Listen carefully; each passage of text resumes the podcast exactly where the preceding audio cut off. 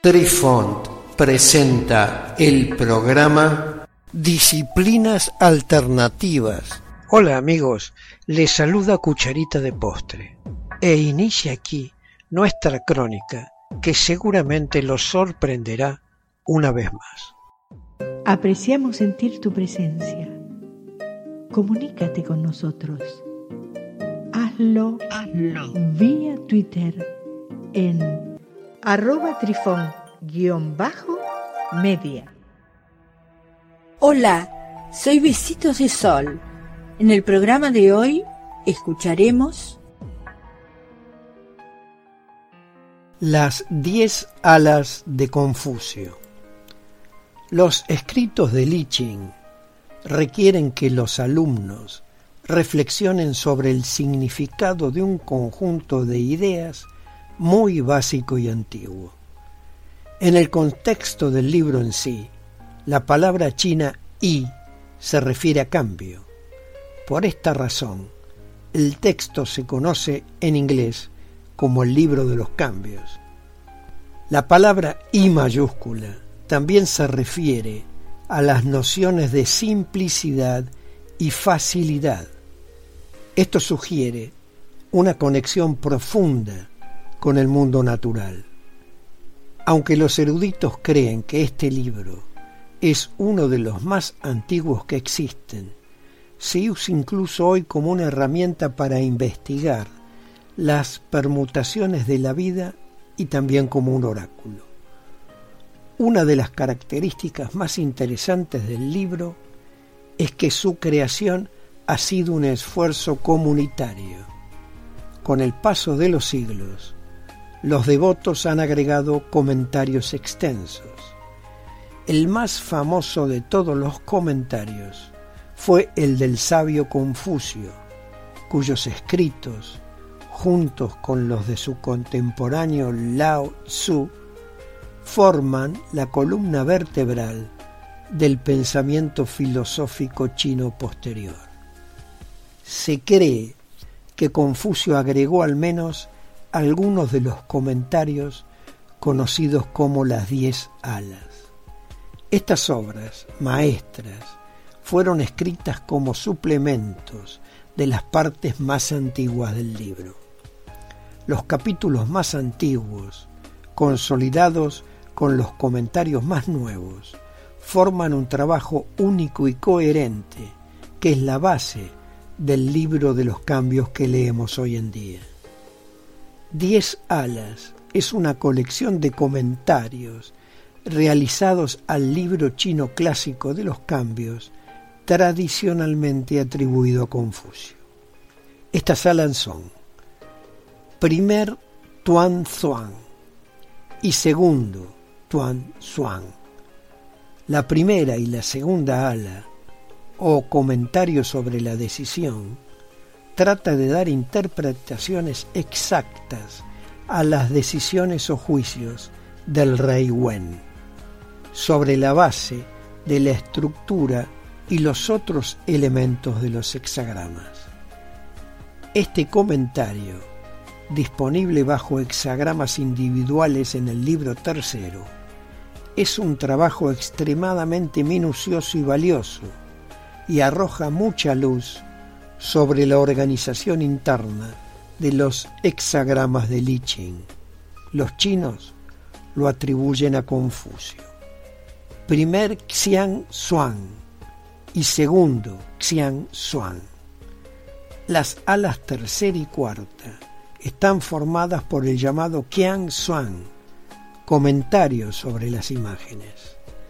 En su forma actual, consiste en las llamadas grandes imágenes o Diaxian, que se refieren a las imágenes asociadas con los dos triagramas de cada hexagrama. De estos, el comentario en cada caso deduce el significado del hexagrama como un todo y de esta contemplación, a su vez, saca conclusiones aplicables a la vida del hombre. Además de las grandes imágenes, este comentario contiene también las pequeñas imágenes. Estas son referencias muy breves a los comentarios del duque de Zhou sobre las líneas individuales de los hexagramas. Primer Da Zuan y segundo Da Zuan.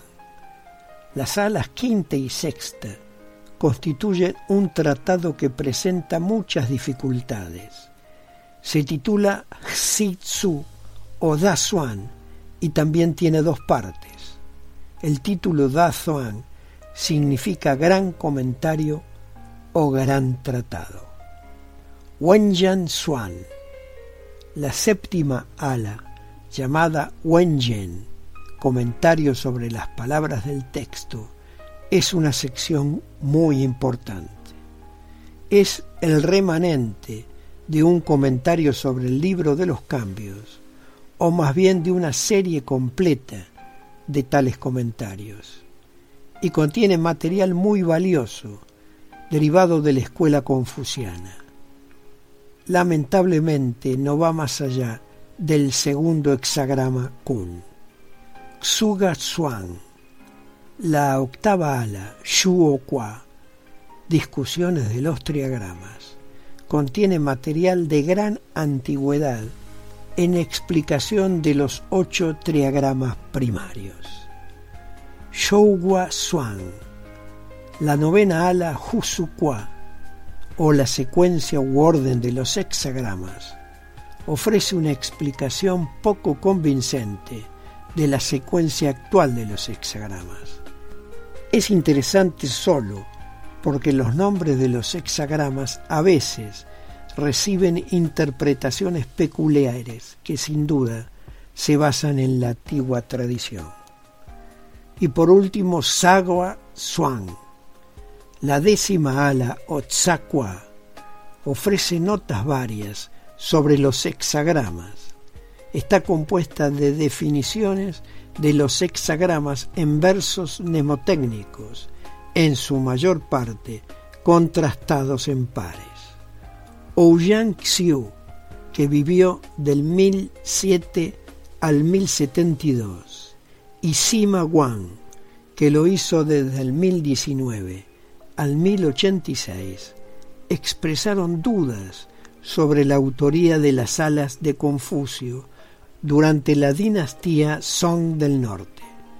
Fueron consolidadas aún más por Zhao Jinheng, que vivió del 1647 al 1715, y Kang Youwei, que lo hizo de 1858 a 1927 en la dinastía Qing.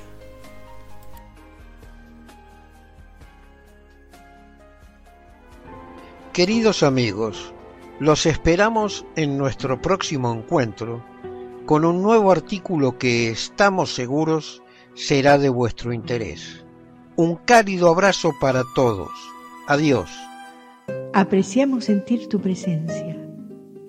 Comunícate con nosotros hazlo, vía Twitter en arroba trifón-media. Este episodio lo encuentras en Anchor, Spotify y en tus plataformas favoritas. Hasta siempre amigos. Besitos de sol y cucharita de postre les dicen gracias por pensar.